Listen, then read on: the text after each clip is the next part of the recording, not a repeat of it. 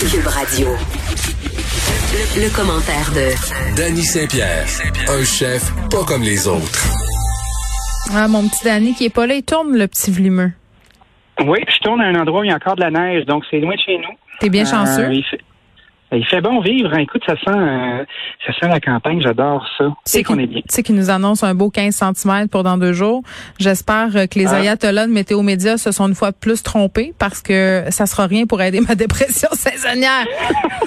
Euh, on se parle de notre ami euh, Sylvain Charlebois, Sly pour les intimes, et nous sommes ses intimes.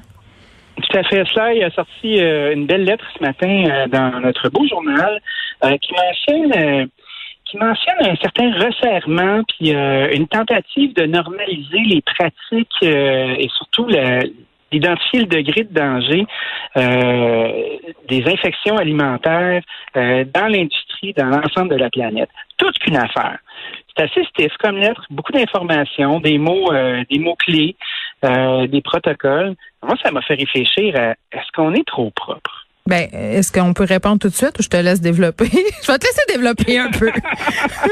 Ben, j'aimerais, je serais curieux de t'entendre parce que moi, je suis ambivalent là-dessus. Ben, écoute, euh, je trouve qu'on est trop propre pour certaines affaires. Honnêtement, là, il y a des, il y a des trucs euh, avec lesquels on fait une psychose collective. Il y a des affaires avec lesquelles tu peux vraiment pas niaiser dans une cuisine. Là. Euh, Oui. euh, moi, je, anecdote, là, à un moment donné, un ami de mon ex se pointe chez nous.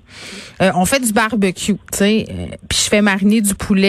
Euh, tout- pendant, euh, je sais pas moi, euh, des heures dans le frigidaire. Puis à un moment donné, je sors le plat de poulet sur le comptoir, pas longtemps, là, c'est l'été, tu sais, mettons 30-40 minutes. Euh, Je fais griller mes poitrines de poulet sur le barbecue. Euh, quand soudain l'ami en question me dit ouais mais on pourrait se resservir de la marinade euh, pour badigeonner le poulet une fois cuit. Puis là je dis mais je dis mais mettons est-ce que tu as déjà entendu parler de quelque chose qui s'appelle la salmonelle? Et il y avait aucune idée c'était quoi. Moi je comprenais pas qu'un adulte puisse ignorer euh, c'est quoi la salmonelle puis tu sais la fameuse maladie du hamburger aussi. Tu sais on nous a fait bien peur avec ça mais tu sais que je vis avec Oui. monsieur Mapac hein. Euh, Oui, ça. je vais avec Monsieur Mapac. Euh, donc, euh, il a fallu que que je resserre euh, mes règles sanitaires, mais pas que. Il y a des affaires que je- auxquelles j'adhère pas. Là. Moi, euh, je me mets les mains dans le bac à glace du frigidaire, puis il faut qu'il gère ça, là, parce que c'est pas vrai qu'à un moment donné, on est dans une cuisine laboratoire de restaurant, on est chez nous. Euh, Ben oui. tu sais, tu comprends? Fait que, tu sais, je te répondrais qu'on est trop propre. Euh, oui, puis non. Ben, je pense qu'on a. euh, Tu nommes quelque chose de super important, c'est que les gens ne sont pas nécessairement conscientisés à, à ce qui se passe pour vrai. Tu, sais, tu vois, chez nous, là, euh, euh, les filles ont de la misère à faire euh, l'épicerie euh, sans partir avec une glacière. Non, ça, c'est Parce trop. que là, le, le 15 minutes euh, que ça va prendre d'un point à l'autre, là, c'est dangereux. Ou exemple, je laisse refroidir euh, de la soupe que j'ai faite sur le comptoir avant de la remettre dans le fridge. Là, ça se met à paranoïer sur combien de temps ça va prendre avant que je la mette dans le maudit fridge. Ben non. Puis après ça, combien de jours qu'elle va être bonne? Ça aussi, combien de jours, c'est une super Ah, bonne Dani, est-ce que tu pourrais m'aider avec euh, une espèce de fausse croyance qu'on a? J'arrête pas de dire que c'est pas vrai, mais je suis pas capable d'expliquer pourquoi ni d'où ça vient. Euh, ma mère pensait beaucoup ça avant. Euh, C'est des personnes d'un certain âge qui pensent ça. Puis là, maman, je suis pas en train de dire que t'es vieille, mais c'est quand même la réalité que tu penses ça, OK? Euh, tu sais, on, on- faut pas mettre un plat trop chaud dans le frigidaire parce qu'il va surir. Tu sais, on a cette, on- Ben. il y a cette mentalité-là. Ça, c'est-tu vrai ou c'est pas vrai?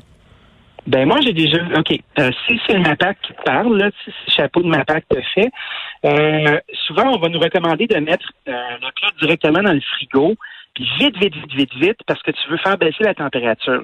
Sauf que le problème, c'est si tu mets, euh, exemple, une grosse rôtissoire avec une dinde, avec plein de bouillon dedans, Ouais. que tu vas faire monter la température euh, ambiante dans ton frigo. Fait que là, ça. tout va se retrouver à l'extérieur de la zone.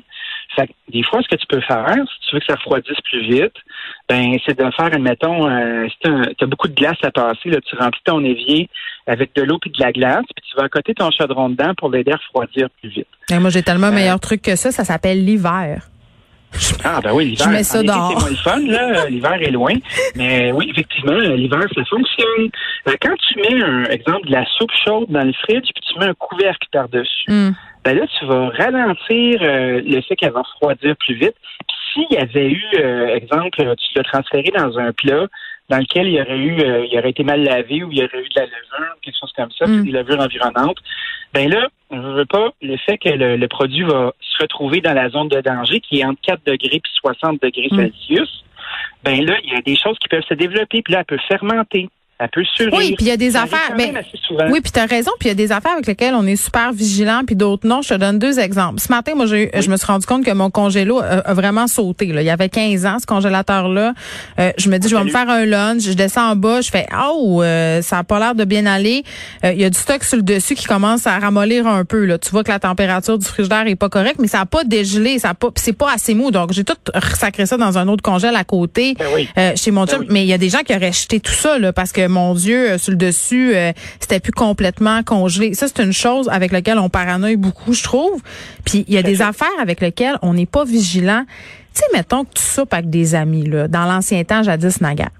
Puis que là, tu mets Oui, des plats. blanc. Ben oui, tu mets des plats dans le milieu de la table, que tu sois en dedans ou dehors, c'est l'été. Euh, je sais pas, moi, un plat de légumes, une salade, euh, de la viande, du poisson. Tu jases deux, trois heures, deux, trois, quatre heures. Ça, les restes restent là, puis t'empactes tout ça dans le frigidaire après pour manger ça le lendemain. Hein? Là, c'est, là, à mon sens, on, on, on devrait être plus prudent. On fait souvent ça. Ben oui, on fait souvent ça. Tu sais, il y a des choses qui peuvent te faire. Tu sais, exemple, hein, tu vas dire tes caves, là, mais tu des crudités, ben, c'est pas dangereux. Tu sais, à moins que quelqu'un euh, ait les doigts sales. Moi puis Fred, moi puis Fred, on garde des bouteilles de sauce piquante dans le tiroir, là, on les réfrigère pas après usage. On s'en, on s'en sert. Moi non plus. Ben oui, c'est déjà fermenté de toute façon. C'est pas un enjeu. C'est fait pour pas C'est passer une date. transformation, euh, ben non, c'est fait pour faire toffer les affaires ou qui sont pas malades. C'est un antiseptique de la nature. Ça, c'est bon. C'est pour la transformer. Tu exemple, ça fait deux heures, euh, t'avais des, euh, t'avais des crudités, t'avais des viandes froides, Mm. t'avais de la salade de patates avec de la mayonnaise. Yes. La première personne qui va s'en aller, c'est la salade de patates. Tu sais, même si c'est de la, de la mayonnaise commerciale, tout ça, tu prends pas de chance. Ça peut virer vite, ça peut être bizarre. Puis après ça, les viandes, tu sais, les viandes, deux, trois heures dehors, là, c'est pas chic-chic, là. T'es mieux d'en sortir moins.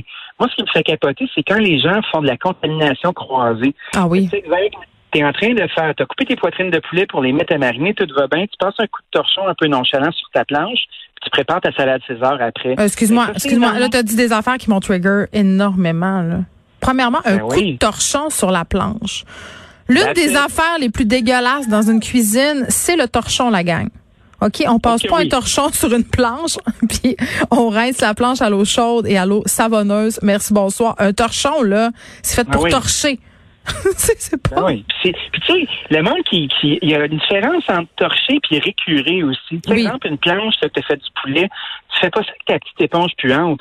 Tu sais, tu prends un pas de verre, tu mets du savon, de l'eau abondante, tu frottes pour vrai, tu mets du poids sur ton bras, là, tu frottes pour décrotter la crotte. Puis tu sais, si ta planche est pleine de trous de couteau, ben sur même des trous de couteau, il n'y a pas des souriceaux de cachés là-dedans, il y a un dégueu. paquet de cochonneries C'est dégueu. tu veux pas nécessairement fréquenter. C'est pour ça qu'on nous... Pendant longtemps, le MAPAC nous disait de pas utiliser des planches en bois, prendre des planches de plastique. Ça, c'était des niques à bactéries. Puis on a découvert avec le temps que le bois euh, avait, euh, avait de quoi d'antiseptique qui permettait de brûler d'éliminer euh, les, les, la toxicité. Ah, il y a rien de plus dégueulasse. Il y a rien de plus dégueulasse qu'une planche en plastique usée. Moi, j'ai une planche de bois, puis une fois par semaine, je sac le jus de des citrons qui vont passer date dessus pour, Ben oui. pour désinfecter tout ça, en plus de la laver, évidemment. Là, ça, c'est une chose. Euh, mais à propos des comportements un peu irresponsables qu'on a en cuisine, bon, contamination croisée, c'est sûr, là, surtout l'été, euh, puis en tout temps. Par ailleurs, Oui, le poulet, le poulet puis le steak haché, c'est comprennent, danger. là. Moi, excuse-moi, on se voit pas. C'est Euh, dur. qu'il faut que les gens comprennent, là, c'est que les pathogènes, ça arrive pas automatiquement. Exemple, une poitrine de poulet fraîche, là, Ouais. qui est d'un date, qui a toujours été dans le frigo, là, c'est pas une grenade, cette affaire-là que tu découpes, là. C'est, c'est une pièce de viande qui ça donne à pouvoir être fréquentée par des, euh, des organismes qui sont de la salmonelle, qui, si cette salmonelle-là se développe, ben, C'est lettre, c'est lettre, lettre, lettre. Ben oui, c'est pas cool, certain. Mais ce qui arrive, c'est que c'est les, euh, c'est les, les défécations de la bactérie qui vont devenir des toxines. Fait que, dans le fond, la salmonelle qu'on a, c'est pas nécessairement la faute de la salmonelle, mais c'est les cacas de la, de la salmonelle qui font des bactéries, puis qui font des toxines. C'est ça qui te rend malade. Tu sais, la maladie du hamburger, la seule raison pour laquelle on peut pogner ça à cause du steak haché, ben, c'est parce que c'est souvent fait en industrie. C'est fait dans des gros plans de transformation où est-ce qu'on ramasse tout, puis on se toutes les parties de la viande pour être capable de, de transformer ça dans du haché. Ben, si tu vas chez ton boucher, là, il va probablement te donner la même pièce que tu ferais pour faire une palette ou un steak. Fait que, tu sais, c'est pas la même affaire. Un bœuf haché ne veut pas automatiquement dire infection ou E. coli. Les ingrédients ne sont pas dangereux, c'est la façon dont les, les utilisent puis leur manutention. Ah oui, puis là, te faire, te faire servir un, une boulette d'hamburger qui goûte la semelle de botte parce que les gens paranoïent sur le colis, ça aussi, c'est ben un autre dossier. Mais si tu vas chez ton boucher, tu viens déjà euh, de t'épargner peut-être pas mal d'inquiétudes. Moi, à un moment donné, euh, je paranoïais quand j'étais enceinte euh, de ma première fille. J'habitais en France, ça fait chic à dire.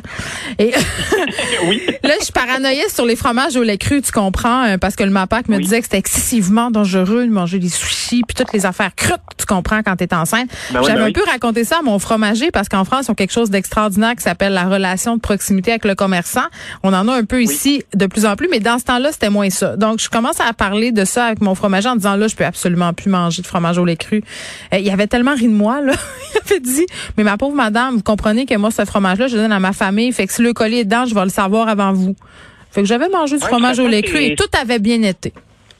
Ouais, ben moi je pense que oui. Par contre, tu sais, euh, moi je suis un grand fan de dire fuck you, vous êtes trop stiff, mais la listériose, puis on se souvient de la saga de la listériose qui avait eu lieu au Québec avec euh, il y a peut-être une quinzaine d'années, là, où il y avait les là de la propreté qui se promenaient avec des bidons d'eau de javel puis qui arrosaient les comptoirs des commerçants euh, pour s'assurer qu'ils vendent pas les fromages. Là, c'est vraiment, hardcore. Je me rappelle de ça. La listériose. La listériose, euh, c'est extrêmement dangereux. c'est extrêmement dangereux pour la formation du fœtus. Puis ça, tu peux pas le savoir.